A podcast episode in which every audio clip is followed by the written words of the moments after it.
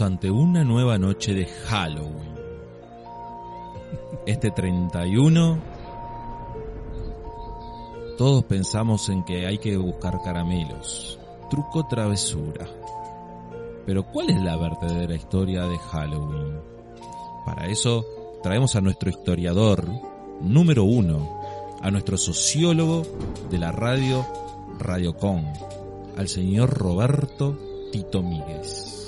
Hay un espíritu Bueno, ahí. pero ¿querés saber algo más de, de Halloween que, que todo esto? La comida que tuvimos, hubo un señor, solamente con el pararse él, tiró un cuadro, rompió un modular, un barcito, dos copas, agujerió el piso.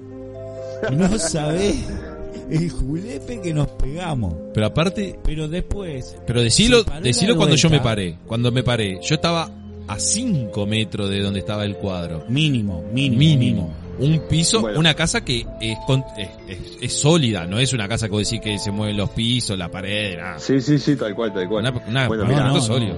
Y un cuadro que estaba allá arriba. vuelta, ¿Se salvó la casi tele? se da vuelta a la mesa. Sí, la tele se salvó por, por mi- milésimo, mi, milímetros. Mirá, yo no, no, no, realmente no, no creo, y ahora vamos a andar un poquito más, pero yo tengo una que capaz que ya la conté, eh, hace muchos años cuando yo vivía en la casa de mis padres, en la Unión, en el barrio de la Unión, dejé el cigarrillo apoyado en el cenicero, ¿no? Me fui a la cocina, bueno, vos, vos no Doy fe, mi casa. doy fe de esa vez, doy fe de esa Me vez. fui, me fui a la cocina, no sé, a servir un vaso de agua, no sé, al baño. Cuando volví a- al living donde había dejado el apoyado el cigarrillo, ya no estaba, no estaba el cigarro por ningún lado. Bueno, está. La habré dejado el apoyado en otro lado, pensé, bueno, me confundí. No sé, volví a pararme a la hora, fui y vine. Cuando vuelvo a regresar en otro momento al living, el cigarro estaba apoyado en el cenicero donde lo habían dejado inicialmente. Creer o reventar. Pero tu casa, Muy pelado, jodido. pelado. Vivimos, que Sí, iba cual, años, años pasando noches ahí tocando música, jugando, También. chupando, todo lo demás. Años, esa casa del pelado estaba embrujada. Siempre Bueno, pasaba cosas raras, porque eran cosas raras que pasaban. A mí me daba, yo me acuerdo que hasta el día de hoy, me cagaba cada vez que tenía que ir hasta allá, hasta la cocina, me decía, pero andá hasta la cocina a buscar algo. El pasillo ese, hasta allá, hasta el fondo. Ah, y, y siempre Sí, me sí, parecía, para el cuarto del morocho, que era el que estaba de frente, para mí siempre había algo ahí adentro. Sí, Veías sí, sí, algo. era- Mirá, había, una sensación rara, es verdad. Eso yo, es rarísimo. yo te voy a contar otra que donde vivía, tal- ¿se acuerdan donde hice el cumpleaños de Pablito que ustedes fueron allá ¿Cómo al no? apartamento? San Martín, Sí, Domingo en San. Martín, Domingo Aramburu. Ahí está. Mil veces mi hijo me decía, siendo chico, tres, cuatro, cinco años, papá, ve un señor, papá, ve un señor, tiene galera. Lo vi pasar. Yo nunca veía nada, él me decía y yo nunca veía nada. Creo reventar. Mm. Así como hay espíritus que capaz que te dan miedo o cosas así, también yo a veces me quedo tranquilo porque veo la sensación, por ejemplo, de mi hijo y mi sobrina, a veces, y han pasado, como que ellos ven al tío Calo, que falleció hace un año y medio. Entonces, Bueno, esas cosas también, viste, y como que está siempre ahí, apoyándolos, viste. Y en momentos que Fabricio se cayó contra una ventana de vidrio, que se podía haber partido todo, se podía haber cortado, no tuvo un rasguño, y el único golpe parecía que hubiesen puesto una mano atrás en el vidrio para que no se, no se rompiera la cabeza. Yo vivía en Tape, Marcelo. Me despierta una vuelta mi hermana, asustada, no sé qué. Que había visto a mi madre sentada, mi madre había fallecido hace dos meses, sentada a los pies de la cama de ella. Y otra vuelta, yo sentí, venía caminando del liceo, yo iba en aquel entonces al liceo 8, me había bajado en el 546 allá arriba, me acuerdo ahora bien la calle, venía caminando y sentía pasos atrás mío. Y me daba vuelta y no había nadie, venía, no había nadie. Eh, Entré a casa y dejé de sentir los pasos. Digo, son cosas que uno decía, o es la imaginación de uno, ¿O no? o que existen. Y sí. ¿Y Pero de dónde vienen los orígenes estos? Claro, los orígenes de esto. Todo el mundo dice Halloween. ¿Con qué edición? Halloween. Estados Unidos, Noche de Bruja. Uno se No. acuerda, las brujas de Salem. todo. No, señores. No, la realidad señores, es viene de otra. Irlanda. de los no, en realidad viene de la comunidad de las tribus celtas que no son que no son netamente de Irlanda, son de la Europa del este de Europa que Hace fueron más de 3000 años. Sí, sí, estamos hablando antes de Cristo. Y se fueron expandiendo por toda Europa y ellos tenían esta festividad. Que tú, Tito, nos podrás decir a qué se refería. Y que no se llamaba Halloween. Tenía otro nombre. Sam- Samhain. Fin del Exactamente. verano en, en irlandés antiguo. Ahí va. Esta fe- festival de Samhain que duraba tres días y comenzaba el 31 de octubre más o menos. Este, ahí es donde ellos creían que las almas que habían muerto volvían a visitarlos a sus, a sus hogares. O las últimas que morían en el último año les, les ayudaba al camino a de- viajar al otro mundo. al otro mundo. Algo parecido Sí. como como es la noche de los muertos de los de los mexi- que festejan los, los mexicanos. Sí. Ahí va, que festejan los de los mexicanos. Muchos este, académicos, Marcelo, dicen que es el tributo al rey de los muertos. Sí. Y que supuestamente Sí, bueno, la, que, que, que, Dale, dale, que- que- Marcelo. que fu- que buscaban con ese con ese con este ritual. Y con este ritual buscaban este ahuyentar esos espíritus malignos y este y a veces usaban máscaras y otros disfraces para re- eh, evitar ser reconocidos Por los espíritus. fantasmas que claro que se creían que estaban presentes ahí. Ahí va. Un un La pueblo celta que hogueras en las colinas exactamente para volver a encender. Exactamente. Un pueblo celta que tiene, que es todo pagano, obviamente, vamos a decirlo. Ellos no creían en un, en un dios cristiano. Ellos tenían, como quien dice, eh, eh, muchos dioses, muchas creencias, que mucho Hollywood y, y mucho a veces mm, la historia mal contada, y acá yo le voy a pedir perdón a Tito también, porque yo se lo, Sí. se lo dije, se confunde de que los celtas están muy relacionados con los vikingos y no tienen Ah. nada que ver porque los vikingos son nórdicos y eran más barbaries.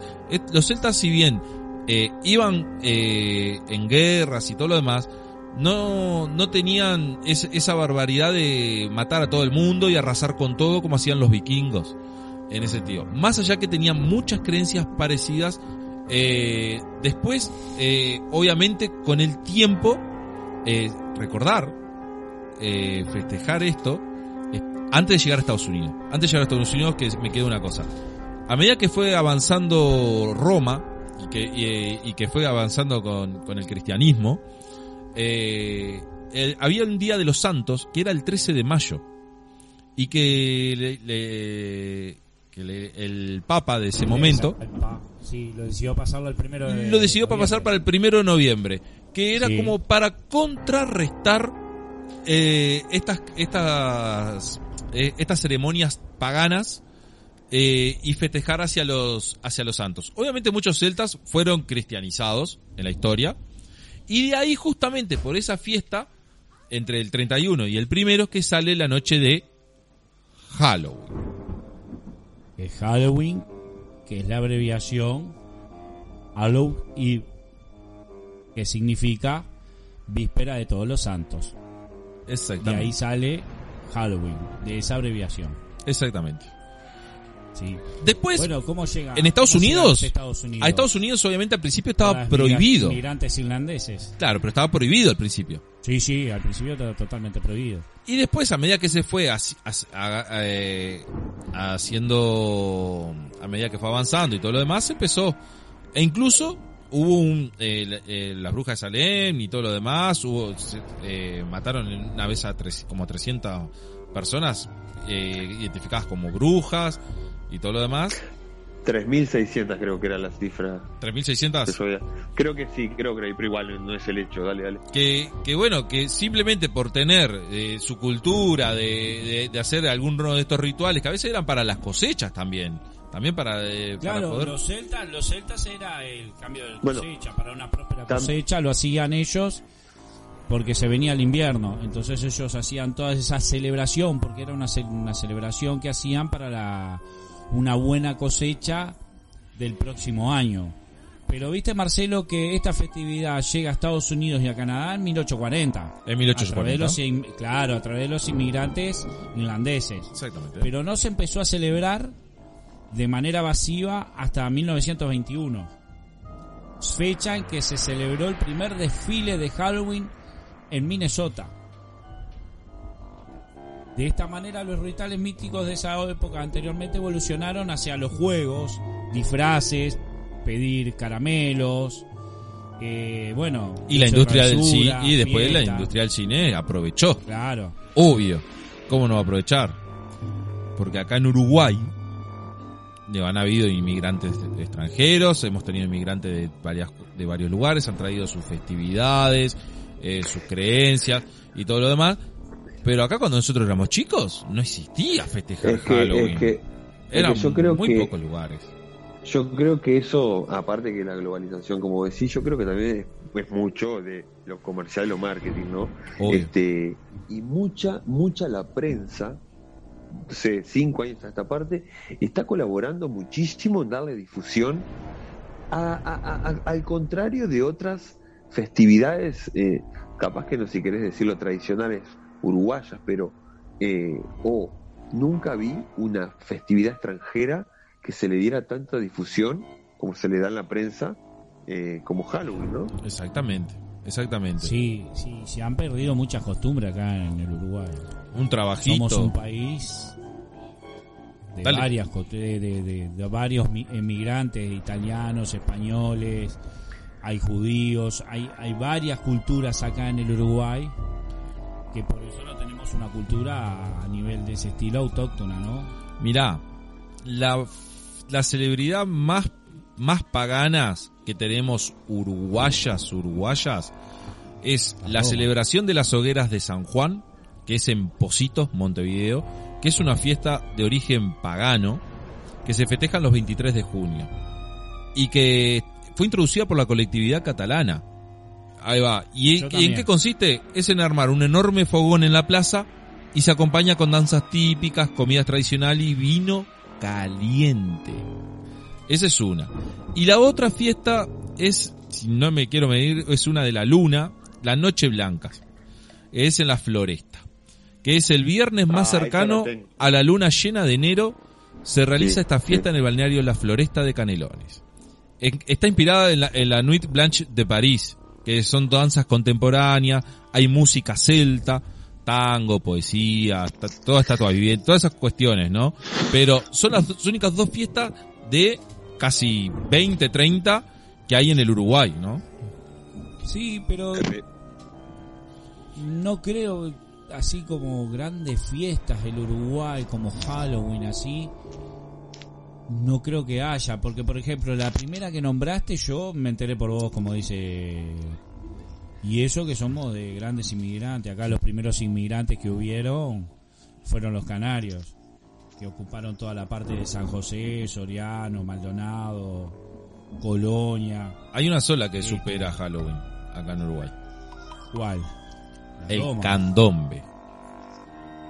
El candombe, la fiesta de las llamadas y todo por, la- por lo, lo que lleva y lo que lleva durante varias jornadas y todo en los barrios y mueve gente y todo lo demás. Que es una fiesta tradicional uruguaya, podemos decir. Ahora, a mí me llama la atención eh, apoyo, difusión, celebración, la palabra que quiera, que se le dan los colegios privados. ¿eh? A mí, te juro, me llama la atención. Los ¿Quién? colegios ¿Por qué, privados, pero igualmente me llama la atención este todo, todo esa... yo ya te dije, comenté hoy en el primer bloque, yo llegué a este colegio estaba todo este, con pancartas de peligro, no, pasar, abrí la puerta, bueno, todo, todo el personal disfrazado, pero todo temático, de tele- telas arañas en las paredes, arañas colgando, o sea, un- un- una producción este, muy coqueta, coqueta, pero después por el otro lado decís, esta- hay fiestas eh, charrúas, uruguayas, tradicionales, que se le dé tanta, tanta difusión en los colegios, no, No. desconozco. No, acá en Montevideo no. Ponete a pensar.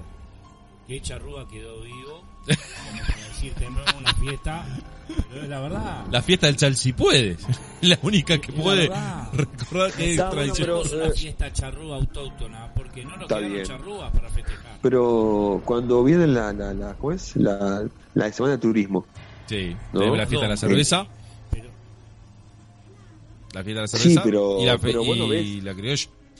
Claro, pero vos no ves, eh, digo, no sé, por las calles o en los negocios Bueno, o en no, los colegios. no lo a ves eso se eso. refiere Pablo. Sí, sí, yo sé, a eso, a eso mismo a- estoy a- totalmente de acuerdo. A, revi- a revivir, a revivir. Yo no estoy en contra de Halloween, ¿tá? Vamos, déjalo si querés. Yo estoy diciendo que no estamos eh, rescatando lo nuestro también. ¿Para quién? Para con los niños. Porque son los Fíjate- niños. Pablo, que en Estados Unidos yo estaba leyendo que Halloween ya superó a San Valentín o a la El día de gracia, la el día de noche de el gracia. Día de Gracia ya lo Gracia. superó. Superó en comercio, en todo. Es mucho más importante para la gente Halloween. Lo que pasa es que San Valentín ha tenido un problema.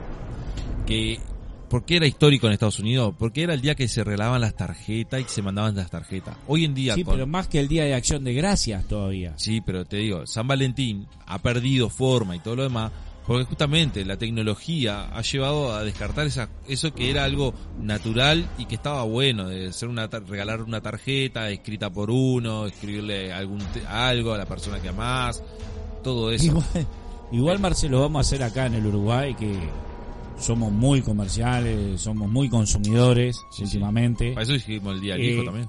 Hay una fiesta que es netamente uruguaya y que mueve muchísima más gente y que la Los gente se prepara no me digas los fogones. Que es Los- no, vos sabés que no. La noche de la nostalgia. La noche de la nostalgia es una fiesta netamente uruguaya.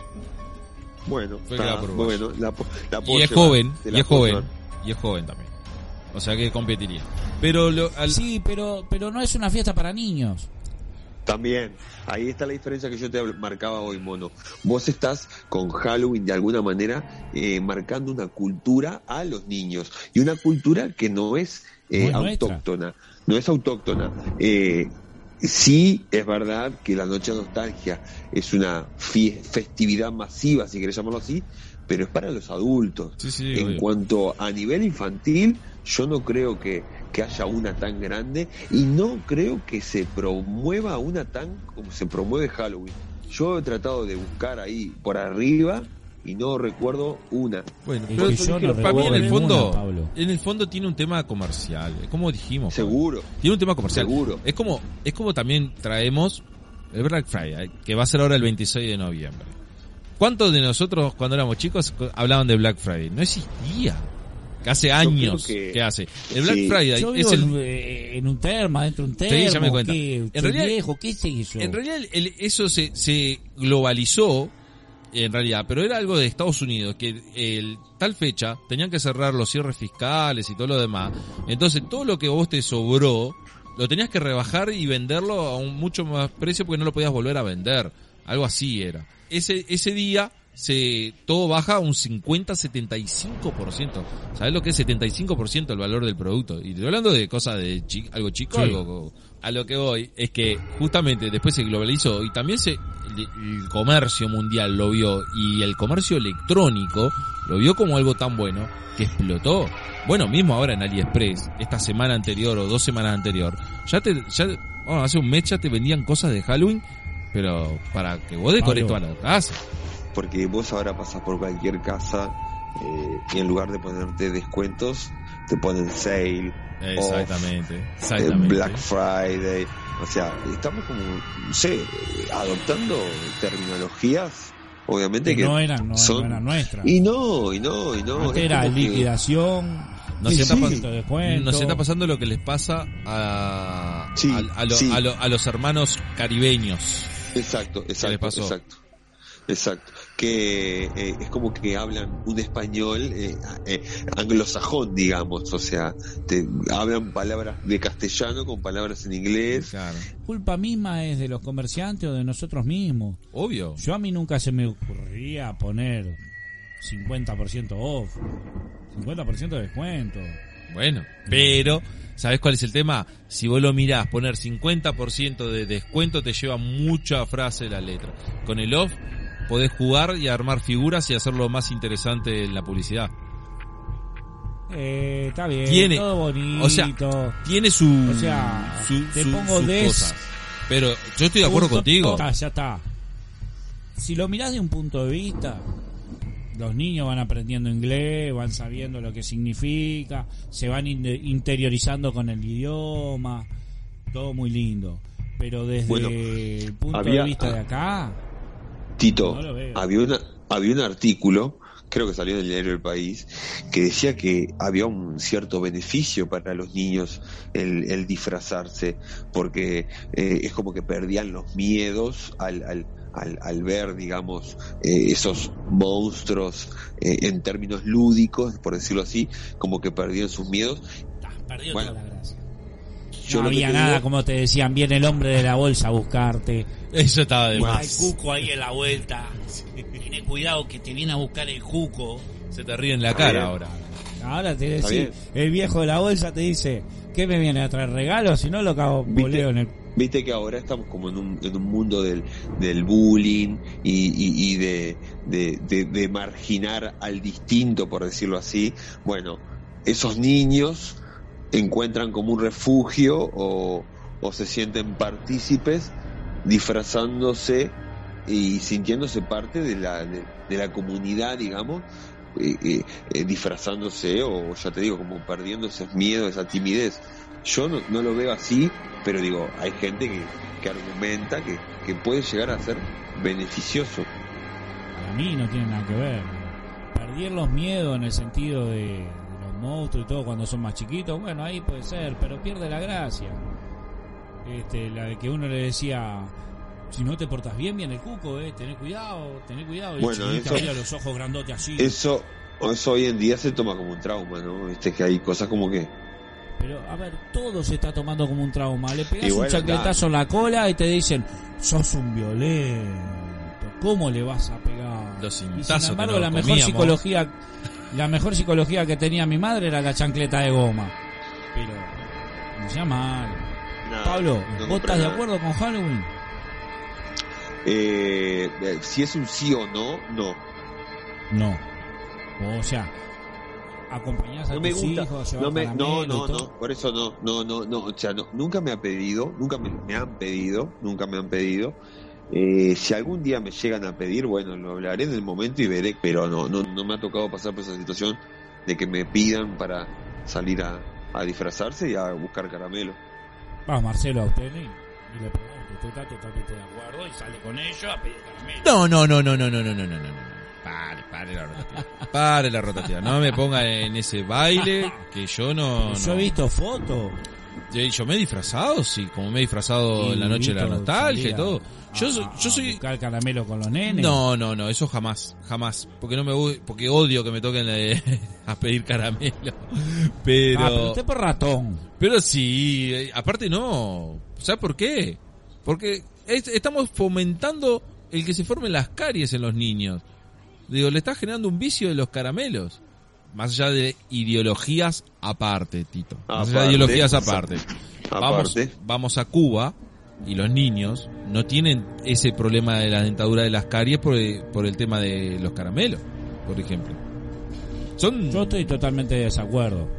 para mí tenemos... En mi época, en mi época era. Dame un pesito para el Judas, que desaparecieron. Últimamente, en los no. últimos años. Eh, Hay, pero mucho menos, mucho menos.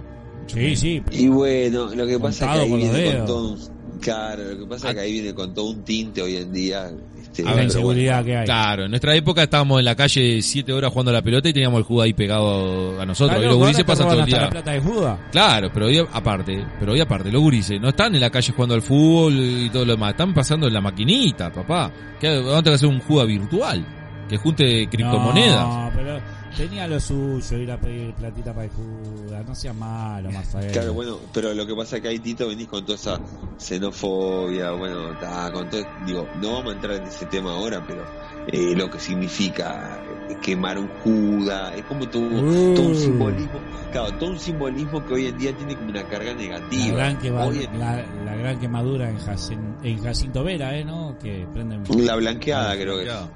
No, Jacinto Vera prenden la fogata enorme. Bueno, está bien, capaz que es Jacinto Vera.